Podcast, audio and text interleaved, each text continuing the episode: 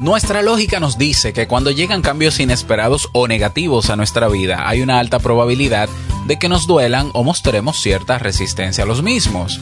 Lo que no imaginamos es que también los cambios positivos pueden traernos dolor y resistencia. Así es, porque los seres humanos somos más complejos que lo que pintan los libros de autoayuda y por eso hoy te respondo el por qué ocurre esto.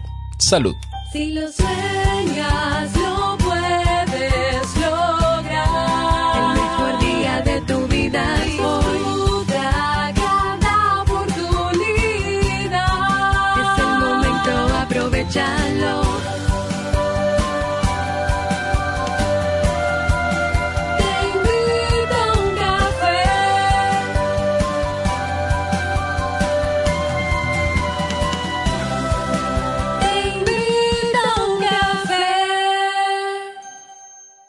Y ahora contigo, Robert Sasuki, consultor en desarrollo humano y emprendimiento.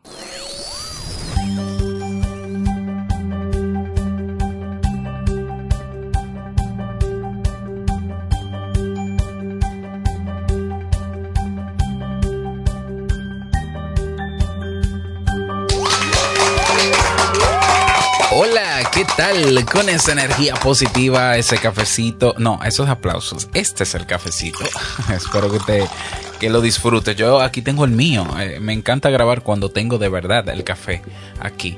Damos inicio a este episodio número 1143 del programa Te invito a un café. Yo soy Robert Sasuki y estaré compartiendo este rato contigo, ayudándote y motivándote para que puedas tener un día recargado positivamente y con buen ánimo. Esto es un podcast y la ventaja es que lo puedes escuchar en el momento que quieras, no importa dónde te encuentres y cuántas veces quieras. Solo tienes que suscribirte completamente gratis para que no te pierdas de cada nuevo episodio. Grabamos de lunes a viernes desde Santo Domingo, República Dominicana y para todo el mundo.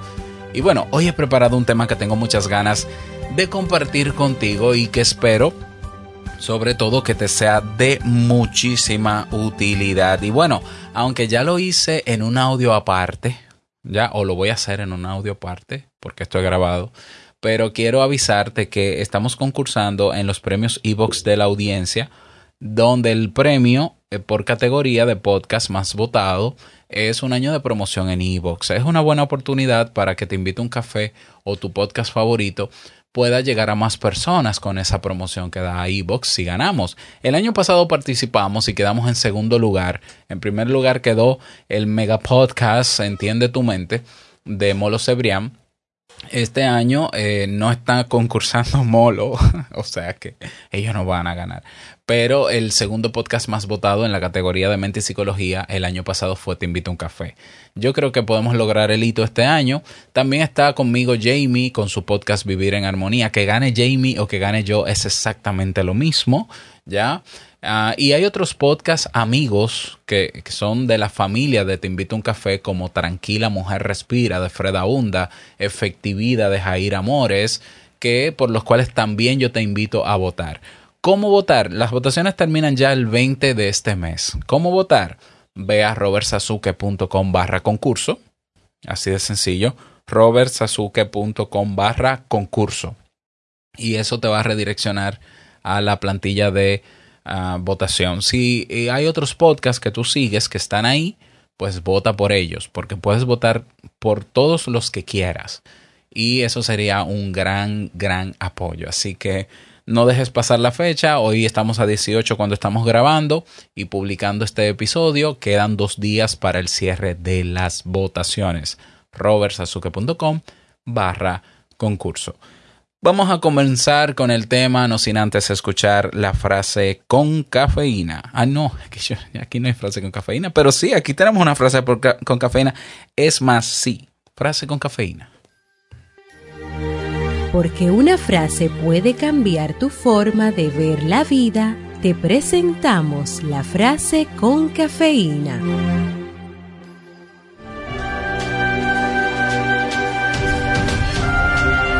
Todos los cambios, aún los más ansiados, llevan consigo cierta melancolía.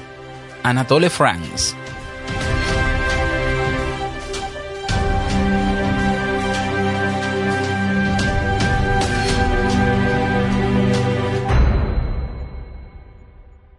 Bien, eh, yo eh, digamos que no hago ya la sección de la frase con cafeína, pero la, la, realidad es que yo siempre busco una frase con cafeína y la pongo en las notas del episodio. Así que como todavía en el guion tengo la línea presentando la frase, pues, pues vale, tío, pues ¿qué vamos a hacer? Vamos a hablar de la frase con cafeína. Bien, el tema que he titulado en el día de hoy es ¿por qué duelen los cambios positivos? Y como decía al inicio de este episodio, uno se imagina, ¿no? Y uno entiende lógico que cuando pasamos por situaciones negativas o tenemos que, que, tenemos que cambiar algo en nuestra vida, tiene sentido que duela, tiene sentido que, que haya resistencia, que haya rechazo. Eh, bueno, sí, sí, tiene lógica. Si es algo que no queremos hacer, si es algo en lo que no queremos cambiar, tiene sentido que, que nos duela, que moleste, que incomode. Pero la realidad es, porque somos complejos, ¿eh? los seres humanos, la realidad es que aún deseando ciertos cambios en nuestra vida, aún nosotros necesitando cambios en nuestra vida, aún sabiendo que esos cambios van a ser positivos o son positivos, aún así duele también, aún así también hay resistencia, ¿ya? Por eso la frase de Anatole France, todos los cambios, aún los más ansiados, llevan consigo cierta melancolía. ¿Y por qué, por qué pasa esto? Vamos a hablar sobre eso. Esto pasa porque nuestro cerebro es eh, un órgano que le encanta acomodarse, que le encanta crear atajos para, eh, digamos que para no gastar tanta energía, para ahorrar energía estamos hablando de un órgano que ocupa creo que es el 10% o menos de nuestro cuerpo, pero que consume más del 30% de la energía que necesitamos para vivir cada día. Es una máquina que tenemos ahí adentro, ¿no? Un, un, un, eh, poderoso procesador de información. Entonces, él, como tiene que gastar tanta energía en pensar en los problemas de hoy, de mañana, del pasado, en lo que pasó ayer, en no sé qué, en esto, lo otro, lo de la moto, bueno, él busca atajos y busca la manera de, eh, eh, con esos atajos, convertirlos en hábitos. ¿eh? Por eso se llaman hábitos y recuerda que no hay hábitos solamente de conducta, también de pensamiento. Hay hábitos de pensamiento, forma de pensar a los cuales se habitúa el cerebro y configura. ¿Para qué? Para que no pensemos mucho. Esa es la realidad. Entonces el cerebro es un órgano que busca siempre brindarnos comodidad y seguridad ante lo que tenemos. ¿Ya? Entonces, los cambios, todos los cambios, nos empujan de, cierta manera u otra a abandonar ese mecanismo de seguridad que habíamos implantado. Y eso puede asustarnos, no importa si es positivo o negativo. Entonces, nuestro cerebro prefiere la permanencia y la estabilidad que aporta lo familiar y lo conocido. Por eso, ante un cambio, aunque sea positivo, puede activar un mecanismo de resistencia. La resistencia al cambio suele producirse cuando el futuro que tenemos ante nosotros nos asusta, generalmente porque el, entorno es muy exigente o por mera incertidumbre. Eh, eh, eh, yo te voy a poner el ejemplo ¿no? de, de personas que quieren emprender, realmente quieren emprender, tienen las condiciones para emprender, tienen el talento, no solo el talento, tienen la disposición, saben, lo han estudiado, hicieron un, un, MBA, mm, quieren emprender y, y entienden y valoran el emprender como un cambio positivo para su vida, porque saben las oportunidades que pueden haber detrás, pero no emprenden. Y tú dices, pero es que no tiene lógica. Si es algo que tú deseas, ¿no? Yo, imagínate que tú tienes un amigo o una amiga que te diga, mira, yo quiero hacer esto yo estoy a punto de hacer esto, esto es muy positivo para mi vida, quiero irme a estudiar fuera del país porque con eso ganaría esto, se abrirían estas puertas y demás, pero tengo miedo, hay una parte de mí que no quiere irse y, me duele hacerlo. Quizás lo primero que te pase a ti por la cabeza es, pero es que no tiene sentido, tú deberías estar feliz, contento, contenta, positiva por ese excelente cambio o esa excelente decisión que has tomado. Y muchas veces caemos en el error de, de querer sugestionar el cómo tú debes sentirte o cómo debe sentirse ese amigo o amiga, porque la lógica a ti te dice que si es algo positivo y bueno y es algo deseado, no deberías estar triste, no debería dolerte, no debería ser molestoso ni tener resistencia. Pero vamos, es que Te invito a un café tú aprendes de psicología, ¿ya? Y está estudiado esto. El ser humano, no importa el cambio que vaya a experimentar, si es bueno, malo, positivo, negativo, ponle la connotación que tú quieras. El cerebro tiene, tiende a mostrar resistencia. Hay algo que se llama melancolía y nostalgia, que existe y se activa. Es perfectamente natural que una persona, aún frente a un cambio positivo en su vida, se sienta mal. Y está bien sentirse mal. ¿Por qué? Porque es natural. ¿Ya? Ahora, si ese sentirme mal, si esa resistencia, si ese dolor que me provoca ese posible cambio positivo, me lleva a alejarme del cambio positivo y a dar pasos hacia atrás, ahí tenemos un problema. Pero el problema no es el problema no está en la emoción, es cómo yo regulo esa emoción, ese estado emocional de molestia. Entonces, ¿por qué es importante este tema? Parecería que no lo es, pero sí lo es. Es importante porque hay personas que entienden que cuando van a dar pasos en su vida, incluso pasos positivos, si sienten dolor, eso es una premonición o eso es la intuición que te está diciendo que no lo hagas y no lo hacen y no avanzan. Entonces, mira, no importa si tu cambio sea bueno o malo, sea positivo o negativo, ponle como quieras. Te puede doler y está bien que te duela y no pasa nada. Y lo importante es tú reconocerlo. Ser consciente de que, claro que me duele. ¿Por qué? Porque yo voy a salir de una zona de confort que tenía a otro sitio y yo no sé qué va a pasar. ¿Quién sabe lo que va a pasar mañana? Realmente nadie sabe lo que va a pasar mañana uno toma previsiones entendiendo, creyendo que con esas previsiones lo que va a pasar mañana va a estar bien, pero realmente no lo sabemos. Por tanto, esa molestia por la incertidumbre es natural que aparezca, no importa el cambio.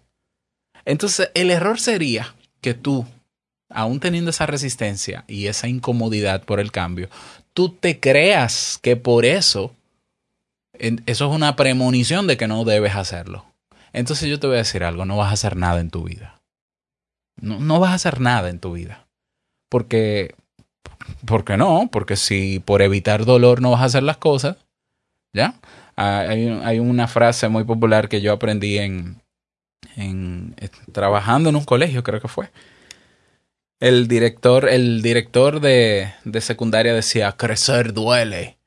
Y es así, sí sea, todo cambio, todo crecimiento, todo proceso de maduración lleva consigo cierto dolor. Quien entiende que porque siente dolor ante una decisión que es positiva, es el presagio de una desgracia, eh, vamos a ver, quizás tú necesites terapia. Ya tú te estás auto boicoteando porque no es verdad. No, pero, por ejemplo, vamos a poner el mismo caso de esa chica o ese chico, amigo tuyo, que quiere irse de viajes tiene la oportunidad de irse a estudiar fuera y realmente tiene las condiciones y realmente se ha valorado toda la, todas las ventajas y beneficios de hacer eso. Pero está pensando no hacerlo. ¿Por qué? Porque siente nostalgia, dolor, porque siente miedo. Y entonces cree, a partir de la activación de ese estado emocional desagradable, cree que eso es una premonición o la intuición diciéndole que, diciéndole que no lo haga, entonces ahí hay un error, ahí hay un problema. ¿Por qué? Porque eso es un sesgo, eso es un sesgo cognitivo, eso es un error en la forma en cómo procesamos la información. Que tú te sientas mal no quiere decir nada más que tú. Que tú te sientas mal no quiere decir nada más, no significa nada más que el hecho de te sientes mal. ¿Lo ves? O sea, hay personas que que hacen mucho caso a sus emociones y hablan de la intuición, pero es que la intuición, vamos, yo voy a estudiar un poquito más lo de la intuición, pero es que yo no creo que la intuición sea me siento mal y por eso no hago las cosas. Entonces, una cosa es ser consciente de, tus, de tu malestar, de tus emociones, y otra cosa es tomar decisiones basadas en ellas. ¿Por qué? Porque es que tus emociones van por un lado y tu conciencia puede ir por otro. Punto sabes que eso es lo que más te conviene, que ese cambio es el que te conviene, que tienes las condiciones y no solo eso, que estás en el momento adecuado para lograr ese cambio. pero te sientes mal. Bueno, hazlo aún sintiéndote mal. Por eso con relación al miedo siempre lo digo. El miedo no es una enfermedad, el miedo no se quita. Hazlo con todo y miedo. Hay personas que me han preguntado, Robert, ¿cómo tú puedes uh, combatir el miedo? Ah, yo, le, yo no combato miedo, yo no peleo con el miedo, el miedo siempre está ahí. A la hora de grabar, a la hora de presentarme frente a un público, a la hora de hacer lo que sea que yo vaya a hacer, simple y sencillamente el miedo está ahí. Yo no lucho en contra del miedo. Ahora, lo que sí yo te digo es que inmediatamente yo tomo acción, el miedo se va, se esfuma. Pero es que yo sé que el miedo es una reacción natural. Es una activación natural porque el cerebro no tolera la incertidumbre. El cerebro no la tolera. Entonces simplemente él activa alerta porque él dice ante lo que no sé, alerta, punto. That's it. Ante un cambio positivo, yo no sé qué va a pasar, alerta. No me importa si es positivo o negativo. El cerebro no le interesa si es positivo o negativo. Simplemente activa la alerta. Activa resistencia, miedo, dolor ¿Mm? Entonces, eh, aunque se suponga que si un cambio es positivo, solo deberíamos sentirnos entusiasmados, motivados y felices, no siempre es así. El ser humano es más complejo que eso. Ya, el famoso piensa positivo es inútil. O sea, a ver, una cosa es ser optimista y otra cosa es tu ser consciente también, incluso, de que a pesar de mi malestar, yo lo veo claro, esto me conviene. Y otra cosa es querer autoengañarme. ¿Ya? O sea, pocas veces las cosas son enteramente positivas o completamente negativas.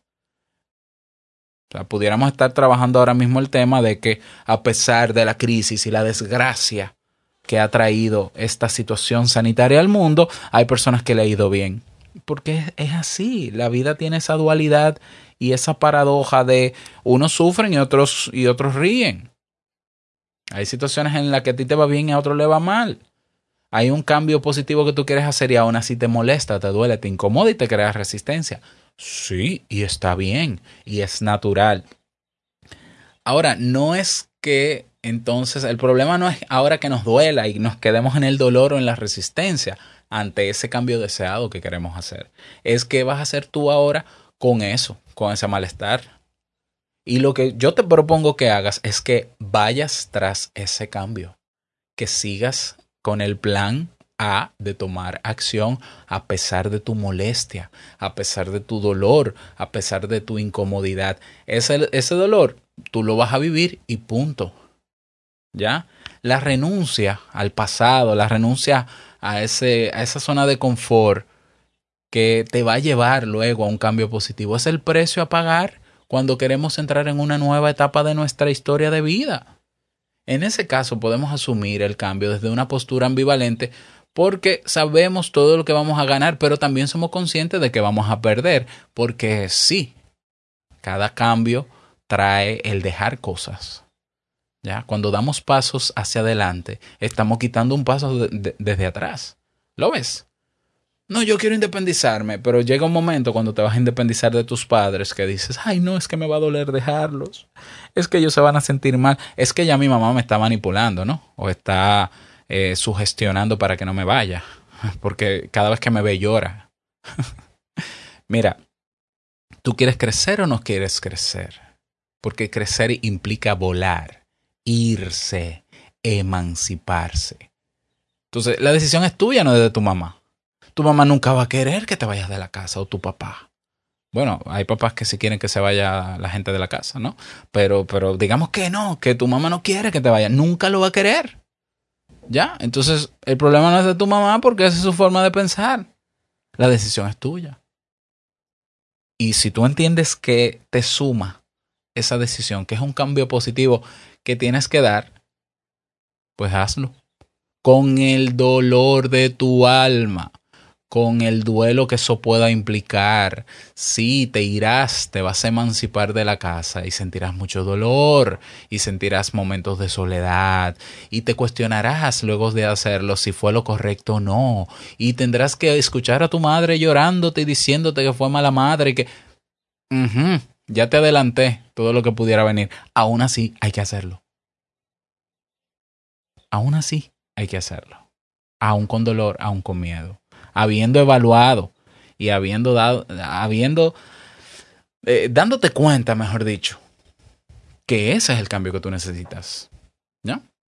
Y claro, una vez, hace unos días hablé sobre las etapas del cambio, en qué etapas del cambio estás tú. Así que pásate por ese episodio, te lo voy a dejar en las notas del episodio, para que una vez comiences a dar pasos, o si ya eres consciente y estás en esa fase de precontemplación, ¿ya? O de preparación, bueno, pues entonces lo que te toca es tomar acción, porque es que ningún cambio va a pasar en tu vida positivo o negativo sin acción. ¿Mm? Y recuerda que ningún cambio se produce de manera lineal. ¿No? El famoso dicho de eh, para atrás ni para coger impulso, comienza a caminar y no mires atrás. Mira, eso no funciona tanto así en el ser humano. El ser humano da para atrás a cada rato y vuelve a donde estaba. Y puede ser que te regreses a donde estabas, pero tienes que ser consciente y evaluar constantemente la motivación que te lleva a dar ese cambio. Si estás decidido a dar ese cambio, estás seguro de que lo necesitas, mira, hay que darlo hay que dar el paso con dolor, resistencia, miedo, incertidumbre, agonía, ataques de pánico, con lo que sea. Es lo que toca, es lo que hay que hacer. ¿Por qué? Porque lo que te espera ahí afuera, aunque tú no sabes lo que es, yo sí te puedo decir que es, se llama madurez psicológica, crecimiento personal, nuevas oportunidades, la vida que tú deseas, porque la decisión la tomas tú y te vas a sentir lo suficientemente empoderado o empoderada para seguir tomando acción en tu vida y no esperar que, venga el Chapulín Colorado a salvarte de nada ni a darte nada. No. La vida es lo que tú haces de ella y lo que construyes con ella. Así que te toca a ti. Ese es el tema para el día de hoy. Espero que te sirva. Si te sirvió a ti, ya, eh, o si no te sirvió, porque puede ser también Igual yo te invito a que compartas este audio en tus redes sociales, porque yo estoy seguro que tienes un amigo, un familiar o un vecino que seguro que le puede servir este contenido. Y si te quieres unir a la conversación, contar alguna experiencia relacionada con esto, es, es, una práctica habitual en nuestro grupo de Telegram que siempre socialicemos sobre los temas de Te invito a un café, pues te invito a que te unas al grupo. Ve a teinvitouncafé.net y tienes el botón comunidad. Y allá nos vemos. Nada más quiero desearte un bonito día, que lo pases súper bien, que sea un día súper productivo y no quiero finalizar este episodio sin antes recordarte que el mejor día de tu vida es hoy y el mejor momento para comenzar a caminar hacia ese cambio positivo aunque duela es ahora. Nos escuchamos mañana en un nuevo episodio. Bueno, el próximo lunes. Chao.